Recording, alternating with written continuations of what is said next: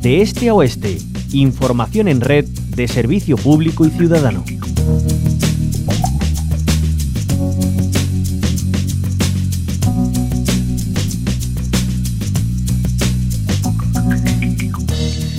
Las obras públicas en materia hidráulica dan eficiencia y oportunidades de empleo a los municipios rurales. Así lo ha trasladado la consejera de Agricultura, Ganadería, Pesca, Agua y Desarrollo Rural, Carmen Crespo, en la comisión parlamentaria de su departamento. Ayer ha remarcado que son cientos las actuaciones acometidas en esta materia, lo que hace a su consejería la más inversora del gobierno andaluz.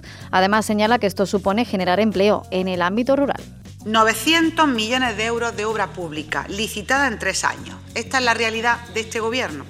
Y además, el ritmo de ejecución de las obras de depuración para ir poniéndolas en servicio y tener en ejecución decenas de obras de depuración que han permitido ser la consejería más inversora de la Junta de Andalucía y, por tanto, en este caso, tener posibilidades de empleo en muchos municipios rurales.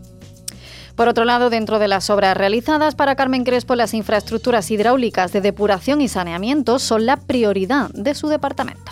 Para nosotros, tras el Pacto Andaluz del Agua en el año 2020, nos marcamos un objetivo fundamental que eran las aguas regeneradas. Y es un objetivo que palia la situación de sequía, permite utilizar agua y una buena utilización del agua, economía circular y aparte acercar a los sectores productivos, especialmente el agrario, las posibilidades hídricas a través de las aguas regeneradas.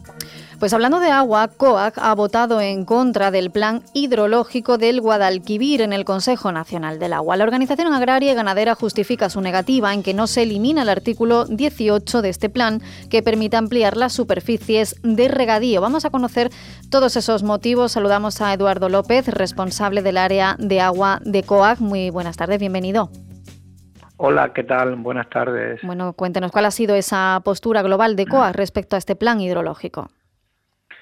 Bueno, nosotros eh, emitimos documentos de alegaciones en el proceso de audiencia que tuvo el plan hidrológico en la primera fase aquí en Andalucía, eh, que finalizó el plan de alegaciones, eh, finalizó en diciembre del año pasado.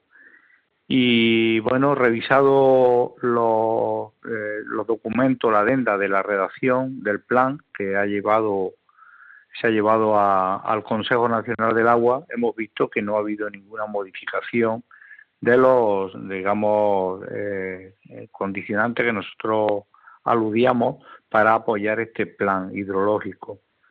hay que decir que lo, lo primero es que no corrige el déficit, el plan hidrológico, que es uno de los, de los retos importantes que debería tener cualquier plan hidrológico, además una exigencia comunitaria, sino que todo lo contrario, lo aumenta. Ahora mismo el, el déficit puede estar en torno a 300 hectómetros y con el cambio climático mm, aumentará aún más. Puede superar los 400, incluso puede llevar a los 500 hectómetros mm, de, agua anual, por lo cuanto esto es un, desastre.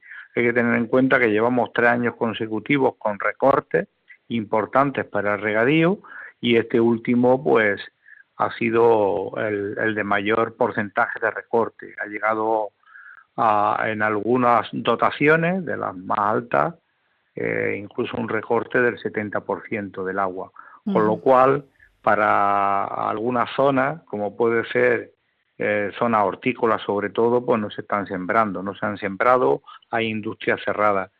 ¿Qué es lo que tratamos de decir? Pues bueno, que hay dos elementos del plan hidrológico por el cual se produce aumento de superficie regable en una cuenca deficitaria, eso es inconcebible que se mantenga. Uno es lo que comentaba el artículo 18, de la normativa eh, que permite transformar tierra de secano en regadío con derechos, con, eh, con digamos el 50%, el 55% se ceden del agua que no se consume a la, Confederación y con el eh, 45% se puede ampliar nuevas superficies de regadío.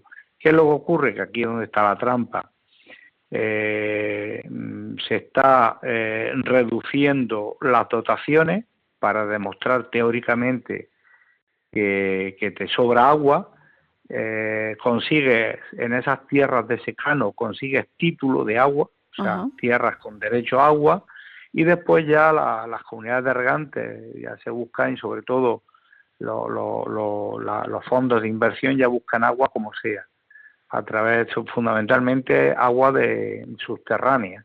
O ayer mismo el propio presidente de la Confederación reconocía que a pesar de estar prohibidos los regadíos desde el 2005, se está produciendo aumento de regadío, aumento de regadío de nuevas zonas de regadío y que está habiendo una presión tremenda. O sea que, que la, el propio plan te incentiva eh, a un cambio de cultivo, de cultivos anuales a cultivos leñosos, incluso que puedas aumentar eh, superficie de secano en regadío.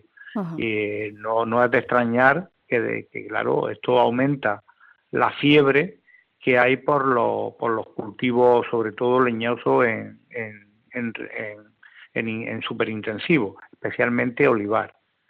Y estamos viendo en los boletines oficiales, tanto de Córdoba, Sevilla, de las provincias que, mm, se ubica en la cuenca del Guadalquivir, publicación de cambio de características, aumento de cultivo pues semanalmente aparecen proyectos de modificación, eh, ampliando cultivos y modificando cultivos. Y esto, lógicamente, pues nosotros decimos hay otro, otro elemento y es, son la figura de los riegos en precario. Esto es una figura opaca eh, que al final pues va adquiriendo un derecho y acaba en una concesión. Esto imposibilita, nosotros hemos pedido que se elimine esa figura de regadío en precario, eh, porque mm, es imposibilita que el ahorro de agua, sobre todo en años lluviosos, que se debe de almacenar agua para cuando vengan, eh, digamos, los años secos. O sea, nosotros apostamos por eh, defender el regadío ya existente, y no fomentar otros nuevos, ¿no? Ni tampoco regularizar los que estén en precario, como dice Eduardo López, porque además eh, hay que recordar que sigue sin llover, que no se ha paliado para nada esa situación de sequía y aquí en esta cuenca del Guadalquivir pues están eh, con esa postura contraria al plan hidrológico del Guadalquivir por todo lo que va a conllevar y que nos ha explicado Eduardo López, responsable del área de agua de COAC. Muchísimas gracias por habernos atendido. Muchísimas gracias a vosotros.